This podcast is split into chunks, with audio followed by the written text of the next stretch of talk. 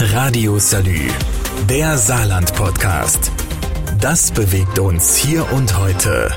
Mit Jörg Hector. Das Saarland passt sein ÖPNV-Angebot den Anforderungen der Zeit an. Der Umstellungsprozess führt über mehrere Schritte, die teils nacheinander, teils aber auch zusammen durchgeführt werden.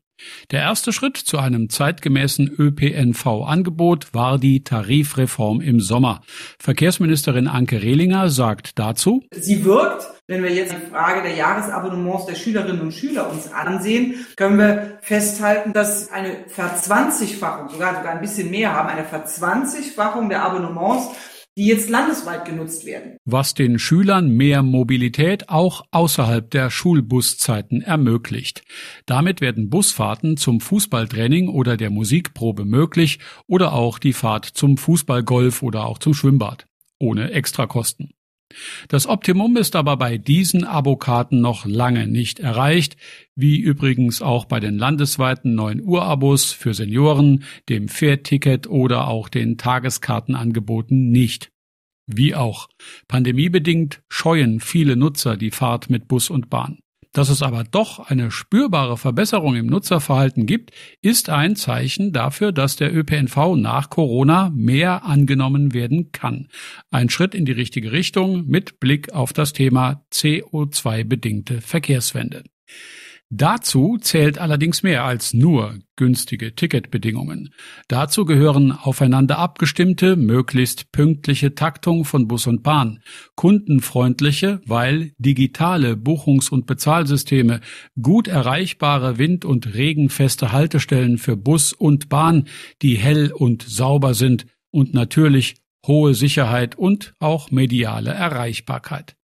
Wenn der Nahverkehr eine wenigstens zeitweise ernstzunehmende Alternative für den Individualverkehr werden will, was die Klimakatastrophe eigentlich auch längst einfordert, dann muss der ÖPNV Sicherheit und Bequemlichkeit des eigenen Autos zumindest gefühlt vermitteln. 100 Prozent ersetzen wird eh nicht möglich sein. Das wissen Sie im Verkehrsministerium und das wollen Sie auch gar nicht ändern. Dass beim ÖPNV nach oben aber noch Luft ist, ist auch bekannt und daran wird gearbeitet. Wie? Das berichte ich im nächsten Beitrag nach dieser kurzen Pause. Radio Salü, der Saarland-Podcast. Das bewegt uns hier und heute. Täglich neu. Mit Jörg Hector.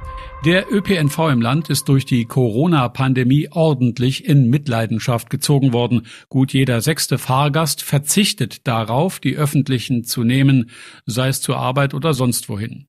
Das, gerade im Saarland, eh schon wenig beliebte Transportmittel Omnibus wird in Corona-Zeiten nur noch von denen genutzt, die gar nicht anders können.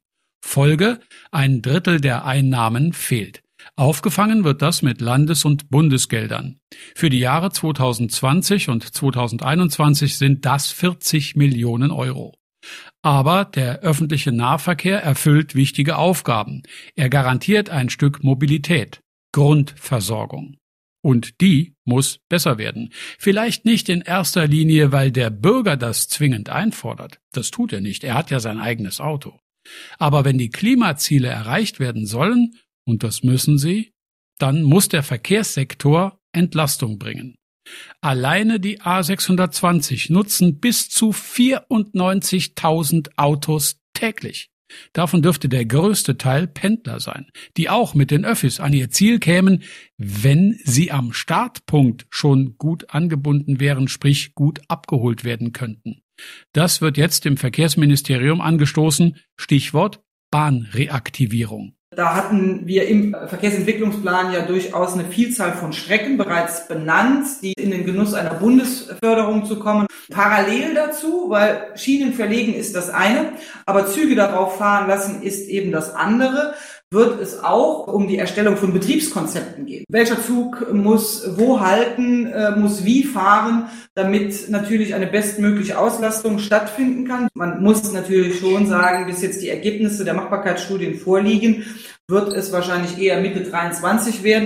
Gut, warten ist man bei der Bahn ja gewohnt. Hauptsache der Plan steht schon mal und die Aussichten auf bessere Verbindungsmöglichkeiten haben Papierform schon mal angenommen. Das ist schon mehr als nur die Idee davon.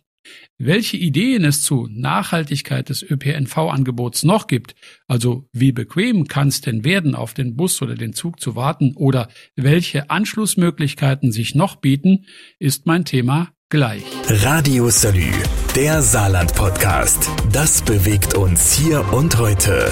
Täglich neu mit Jörg Hector.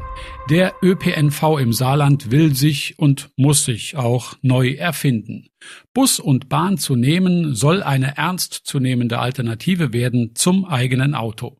Ziel ist, auf dem Gau wie zwischen den großen Städten des Landes bezahlbare, pünktliche und verlässliche Verbindungen anzubieten, die dazu auch noch gut erreichbar sind und sicher sowieso. Dazu hat das Verkehrsministerium vor einiger Zeit eine ÖPNV-Strategie erstellt, die Stück für Stück umgesetzt wird. Die Tarifreform im Sommer war sozusagen der Auftakt. Als nächster großer Meilenstein soll das Thema Bahnstreckenreaktivierung folgen.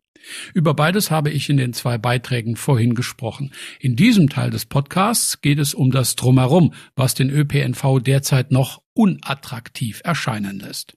Bahnhöfe waren einst der Stolz ihrer Kommune. Eine Stadt ohne Bahnhof hatte früher keine Zukunft. Bahnhöfe waren mal geachtete Bauwerke, die den Dunst von Fernreise und Abenteuer atmeten. Okay, das ist schon ein paar hundert Jahre her. Heute haben eine Menge Bahnhaltepunkte eher den Charme einer öffentlichen Bedürfnisanstalt. Und das ist bitter.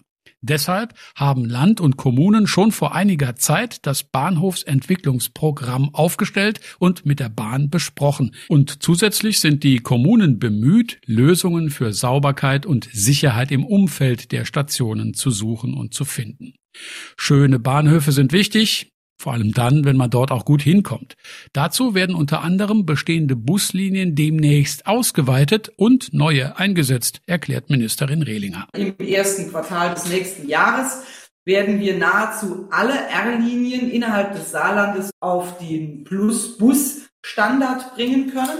Heißt insbesondere, dass es äh, zusätzliche Angebote, Verdichtungen am Abend und am Wochenende geben wird. Wir werden zum gleichen Zeitpunkt im Saarland drei neue Expressbuslinien an den Start bringen. Das ist eine Linie Zwadern über Losheim nach Merzig. Das ist eine Linie Lebach-Dillingen-Salui. Und das ist eine Linie Neunkirchen-Spiesen-St. Ingbert. Also eine schnelle Verbindung über längere Entfernungen, die dann letztendlich auch eine konkurrenzfähige Fahrzeit anbieten, zu nachfragestarken Verkehrszeiten. Und auch für diejenigen, die lieber mit dem Rad zur Haltestelle fahren, sollen weitere Angebote aufgestellt werden.